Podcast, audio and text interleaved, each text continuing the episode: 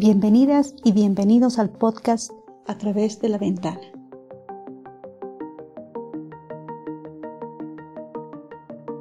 Hace un año se emitió el primer episodio de este podcast.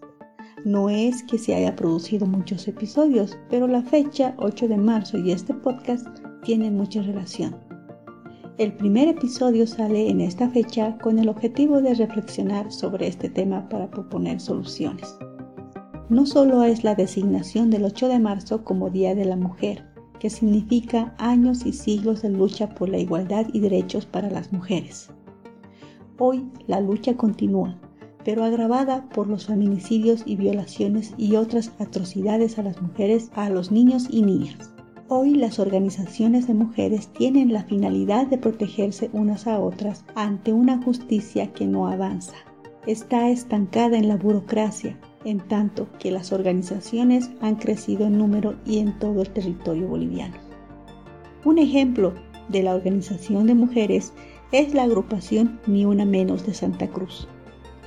Las mujeres que componen esta agrupación pasaron por escenarios de violencia y desde esta experiencia apoyan a otras mujeres.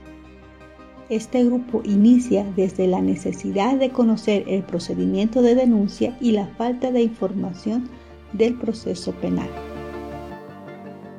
La mayoría de las activistas que estamos aquí o, que inicialmente dimos vida a Ni Una Menos, este, estábamos pasando por situaciones de violencia, estábamos con denuncias, con procesos y al escuchar a, la compañera de lado que también tenía esa desorientación de no saber cómo hacer, cómo empezar su proceso, dónde denunciar, entonces nace ahí esa necesidad de decir, caramba, no soy yo sola, somos muchas las, que estamos necesitadas de, orientarnos. ¿Y por qué no hacerlo en el sentido de yo te escucho, yo te ayudo desde mi vivencia y tú me escuchas y me ayudas? fue así que el Ni Una Menos nace. Eh, eh, fue apoyándonos de mujeres a mujeres que estamos viviendo ese proceso legal. Es un grupo amplio, con profesionales, mujeres voluntarias que dan de su tiempo y sus conocimientos para dirigir a otras en sus procesos judiciales y apoyo psicológico. Han logrado un conjunto de relaciones de colaboración digna de imitar. Existen abogados, jueces, policías, fiscales, cuya intervención es silenciosa, subterránea como ellas lo dicen. Este tejido de contactos tiene un papel preponderante para dar luz al procedimiento judicial de los casos de violencia y apoyo a la víctima. Que nosotros como movimiento tenemos cierta credibilidad, hemos creado un respeto con los medios, con las autoridades, que eh, creo que el, trabajo nuestro ha sido eh, el, manejar, el manejar la información que nos dan con respeto, con prudencia. Todo eso ha hecho que, las autoridades, que los funcionarios públicos, que, la, que los oficiales de policía nos, tengan un concepto muy preciso lo que hacemos. Nosotros no, no, no hacemos mucho ruido, como te decía, no hacemos escándalo. Si es que vamos a ir a tocar la puerta de una autoridad es con pruebas, con las abogadas con pruebas, con eh, bases legales para reclamarle o mostrarle el error que el funcionario público ha hecho, siempre en base al respeto. Y también comentarte que como, movimiento ciudadano no somos, somos las locas que gritamos o reclamamos, también somos las mujeres propositivas que tenemos capacidad de análisis, capacidad de, resolución de conflictos. Es un movimiento más subterráneo, de mujeres para mujeres, no para el show, no para afuera, no para la, la prensa, porque creo que eso no nos interesa y nunca nos va a interesar.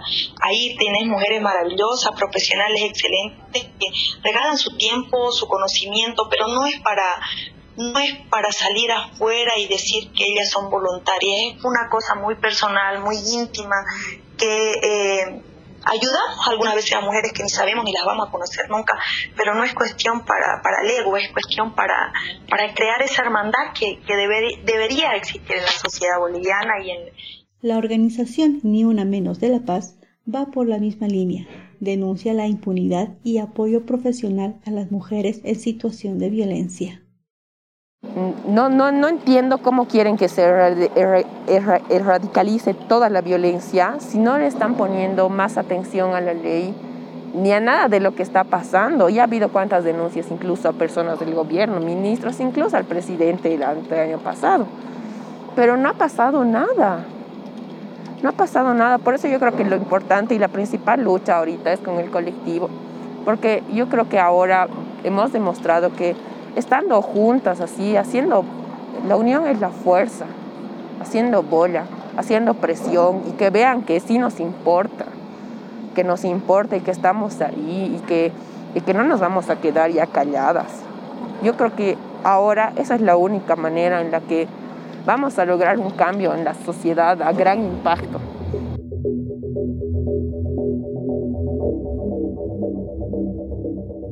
A raíz de la noticia del asesino serial Richard Choque, se comenzó a deshilar una serie de irregularidades en el procedimiento penal.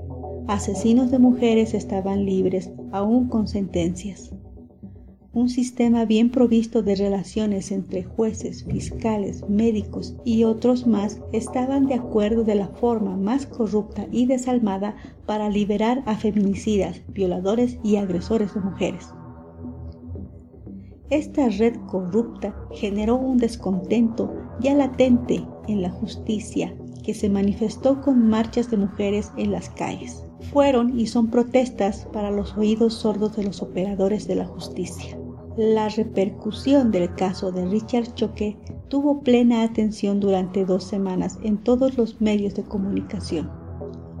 Fue el momento para que los movimientos de mujeres salieran a las calles para exponer una justicia corrupta que se sabía existía pero no fue tan expuesta como en ese momento. En la ciudad de La Paz, el movimiento feminista Mujeres Creando organiza una marcha a la que se sumaron muchas personas, especialmente las mujeres violentadas y familias de mujeres asesinadas y otro grupo de familias de mujeres desaparecidas. Fue el momento de llegar hasta los principales representantes del gobierno y de justicia para hacerse escuchar. Se denuncia procesos judiciales estancados, jueces corruptos, feminicidas libres se da lugar a una comisión que revisaría todos los casos de feminicidios y feminicidas posiblemente puestos en libertad. Paralelamente, la Organización de Mujeres Creando pone en conocimiento público de otras irregularidades en cárceles bolivianas. Expone el cumplimiento o no del trabajo de los operadores de justicia en sus diferentes instancias de decisión. El trabajo del IDIF, la Fiscalía del Alto, la Policía y las labores de la Defensoría del Pueblo. El actuar insistente del mandamiento de aprehensión en la Fiscalía del Alto para un feminicida genera su apresamiento a las siguientes horas. Es el caso de Ariel Moya Susano, que mató a su pareja Abigail Espinosa. Contradictoriamente, fue el primer caso de feminicidio que recibía proceso por la Ley 348 en el año 2013, mismo asesino que estaba libre al año 2022. No obstante, a pesar de ya tener una sentencia de 30 años sin derecho a indulto, por instrucciones del conocido juez o el ex juez Abraham Aguirre Romero, quien actualmente se encuentra recluido en la cárcel de San Pedro, es que se logró obtener un beneficio de detención domiciliaria bajo el supuesto de que este feminicida, Ariel Roger Moya, tendría COVID y bronquitis aguda. Básicamente estamos viendo que los mismos sujetos, las mismas personas, han participado en la comisión de estos delitos. Estamos viendo que el personal médico se repetiría y sería el, doctor Jorge Martín Melgarejo Pizarroso y también contaba con un informe y su abogada, de, en este caso nuevamente, sería la señora Paco, la doctora que habría ya participado en los, en los, en los siguientes casos con, por ejemplo, del señor Richard Choque, que habría beneficiado con un consorcio de jueces, abogados, médicos, entre otros. Por tanto, como todos ya sabemos, este modus operandi ya fue utilizado en repetidas ocasiones para dar libertad a sentenciados con 30 años sin derecho indulto y beneficiar a violadores y feminicidas en nuestro país. El apresamiento de este feminicida tiene algunas dudas sobre el actual de la policía en su aprehensión y lo denuncia María Galindo. En unas semanas se había logrado años de solicitudes de justicia. Es un logro desde ya porque el lugar de estos asesinos es la cárcel. Es más que eso, las familias afectadas pueden vivir en paz y seguras. En el evento de entrega de premios a las mejores sentencias, unas niñas ganaron el primer premio a la categoría de sentencia a feminicidas. Fueron Sol Ceballos y Paola Gambino. Queremos que estos feminicidas estén en la cárcel solos, sin ninguna compañía de otro preso, porque ellos pueden incentivar al otro a hacer otro feminicida y eso haría más daño a la sociedad. Y nosotras no queremos eso, porque nosotras queremos que ellos en la cárcel recapaciten por lo que han hecho. Nosotras no queremos sacar a los feminicidas de la tierra o del mundo. Tampoco nosotras queremos darles pena de muerte. Nosotras queremos que estén en la cárcel solos, que solo tengan una cama y un inodoro, porque pueden ver la luz del sol, leer un libro, o hacer algún deporte. Y pues eso, um, eso pues no sería como estar encerrado, solo estarías como, sería como un lugar donde puedes hacer todo, solo, solo que te vigilan, porque te dan de comer, puedes estar con otros compañeros uh, que también han hecho daño. Y dentro del mundo tenemos a varias, uh, pues imágenes de paz y amor, ya que nosotras creemos que en este mundo nosotras queremos salir tranquilas a las calles, no queremos sentir ese miedo de que nos pase algo. Las propuestas de sentencias en general estaban dirigidas a que la justicia sea efectiva, que los rostros de feminicidas, violadores y los padres irresponsables sean de conocimiento público las sentencias sean de 30 años y una reforma que otorgue sentencia de 40 años. Pero sobre todo se solicitó justicia. Justicia para las mujeres asesinadas, para las mujeres violadas. Porque como bien se dijo en la entrega de premios, un feminicida es a la vez un violador y un padre irresponsable. Este 8 de marzo, Día de la Mujer Internacional en Bolivia, será de grandes movilizaciones de mujeres bajo la consigna de justicia. Las mujeres están hermanadas y la sororidad cada vez está más fortalecida. Como lo expresaron las niñas en la entrega de premios, las mujeres queremos caminar seguras en la calle, sentirnos seguras en nuestros hogares, ser mujeres libres. Antes de terminar el episodio, debo agradecer a Ingrid, Vivi, Miriam Kimberly del colectivo Ni Una Menos de Santa Cruz.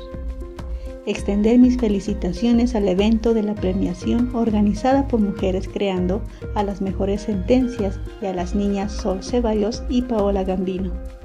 Agradecer también a Alejandra del colectivo Ni Una Menos de La Paz. A través de la ventana te veo y te acompañaré.